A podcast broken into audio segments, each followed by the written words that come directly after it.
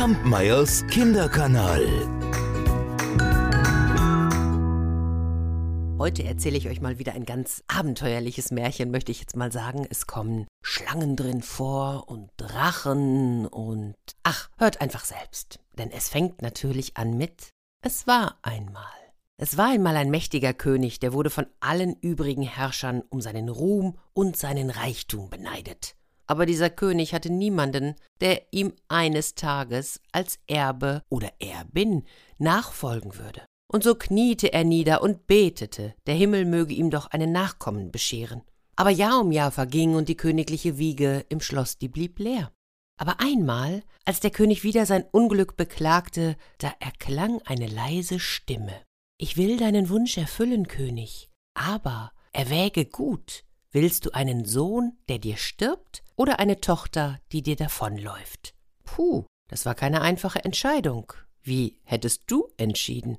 Der König, der bat um einen Tag Bedenkzeit, und dann eilte er davon, um sich mit seinen Ministern zu beraten.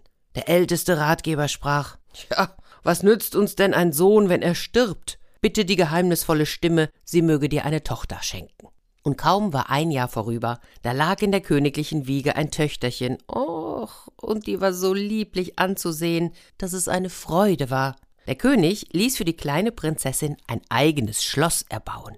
Rings um das Schloss, da war eine hohe Mauer, unter der Mauer ein tiefer Graben. Über den Graben führte eine einzige goldene Brücke, in das Schloss aber nur ein einziges goldenes Tor. Und zu diesem Tor passte ein einziger Schlüssel. Und ratet, wer den trug? Natürlich der König. Alles, damit ihm sein Töchterchen nicht davonlaufe. Tja, aber was half's? Als die Prinzessin herangewachsen war, verlor der König den goldenen Schlüssel und durch Zufall fand diesen ein junger Prinz aus dem benachbarten Königreich. Er versuchte, ob sich mit ihm vielleicht das goldene Tor in der hohen Mauer öffnen ließ. Tja, und so begegneten sich die hübsche Prinzessin und der hübsche Prinz.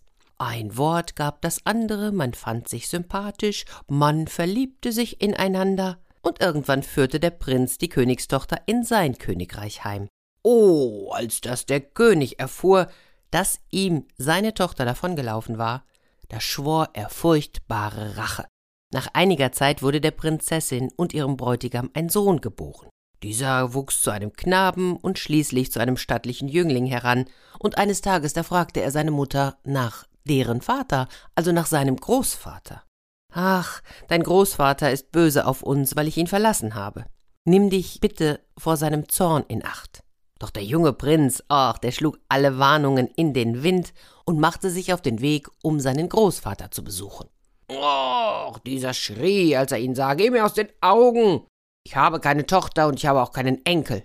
Hm, na gut, aber hm, wenn du mir trotzdem deine Zuneigung beweisen willst, dann bringe mir das Haupt der Zauberin Medusa. Gelingt dir das, wirst du König in meinem Reich. Und dann lachte der König, denn vor der grausamen Medusa, oh, da fürchteten sich alle, die Menschen, die sprachen über sie nur im Flüsterton.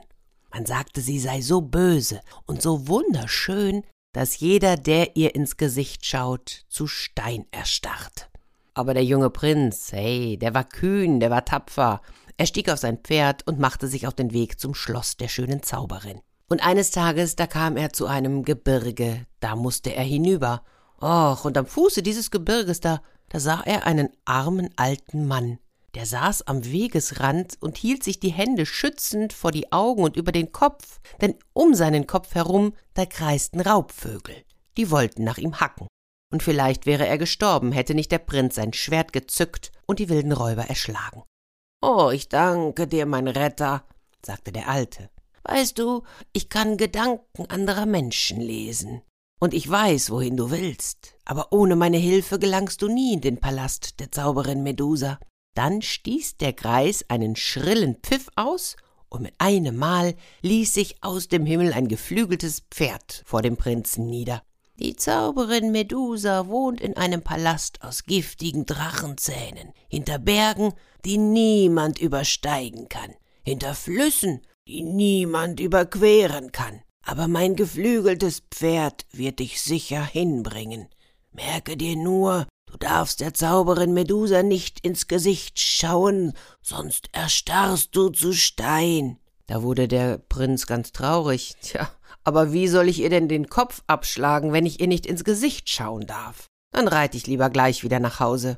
Nein, keine Angst, keine Angst. Hinter dem gläsernen Berg, da leben in einem gläsernen Haus zwei alte Zauberinnen, die besitzen einen Zauberspiegel. In diesem Spiegel beobachten sie die ganze Welt. Sie können sogar in die Sonne schauen, ohne zu verbrennen, oder zwischen die Sterne, ohne zu erfrieren. Dieser sonderbare Spiegel lässt ungewöhnliche Dinge ganz gewöhnlich erscheinen. Nimm ihnen den Spiegel weg, und wenn du dann in den Palast der Medusa kommst, schau nur ihr Spiegelbild an, und ihre vernichtende Schönheit, die wird dir nichts anhaben können. Da bedankte sich der junge Prinz, verabschiedete sich und ritt auf dem geflügelten Pferd davon. Als er den gläsernen Berg überflogen hatte, da sah er im Garten hinter dem gläsernen Haus zwei merkwürdige alte Frauen mit dem Zauberspiegel. Beide zusammen hatten nur ein Auge, das sie sich teilten. Der Prinz, der ließ sich mit seinem Pferd zur Erde hinab und überlegte, wie er nun an diesen Zauberspiegel herankommen könnte.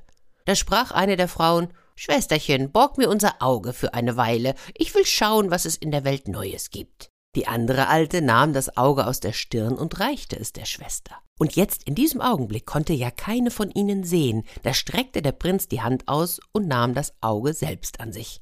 Nun gib mir endlich unser Auge, sagte die eine Alte ungeduldig. Ja, aber ich hab's dir doch soeben gegeben, antwortete die andere und so begannen sie zu streiten, legten den Spiegel auf die Erde und suchten mit tastenden Händen nach dem Auge. Darauf hatte der Prinz gewartet. Er ergriff den Spiegel, schwang sich auf das geflügelte Pferd und verschwand bald darauf in den Wolken. Sie flogen und flogen, bis sie aus der Höhe den Palast aus giftigen Drachenzähnen inmitten einer steinernen Wildnis erblickten. Der Prinz ließ sich auf dem Schlosshof nieder und rief Zauberin Medusa, ich komme mir deinen Kopf zu holen. Oh, da erscholl ein schreckliches Lachen, und die Zauberin Medusa trat auf den Hof. Schau mir in die Augen, schöner Jüngling. Aber der Prinz blickte nur in den Zauberspiegel. Als sie sich näherte, warf er ihr sein Tuch über und schlug ihr mit einem einzigen Schwerthieb den Kopf ab. Aus dem Körper der kopflosen Zauberin sprudelten giftige Ströme von Blut hervor, die sich in Schlangen verwandelten und den Prinzen angreifen wollten. Wäre nicht das geflügelte Pferd gewesen, dann hätte er seinen Mut wahrscheinlich teuer bezahlen müssen. Aber das Pferd schwang sich mit dem Prinzen hinauf, und dieser hielt den Kopf der Zauberin Medusa fest in seiner Hand. Bald war von dem Palast der Zauberin nichts mehr zu sehen.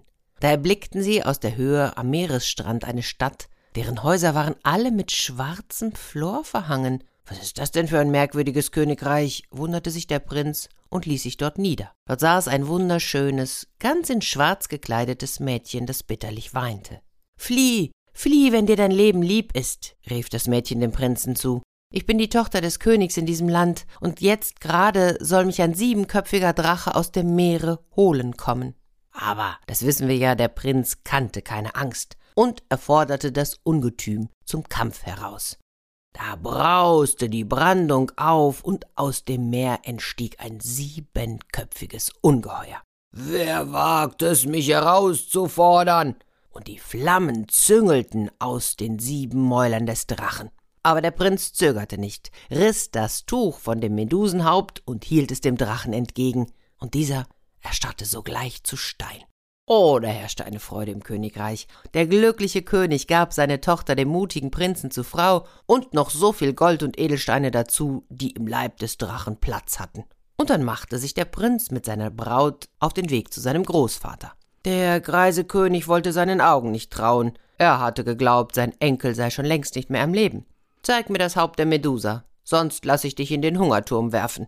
Der Prinz warnte den König, aber dieser gab nicht nach.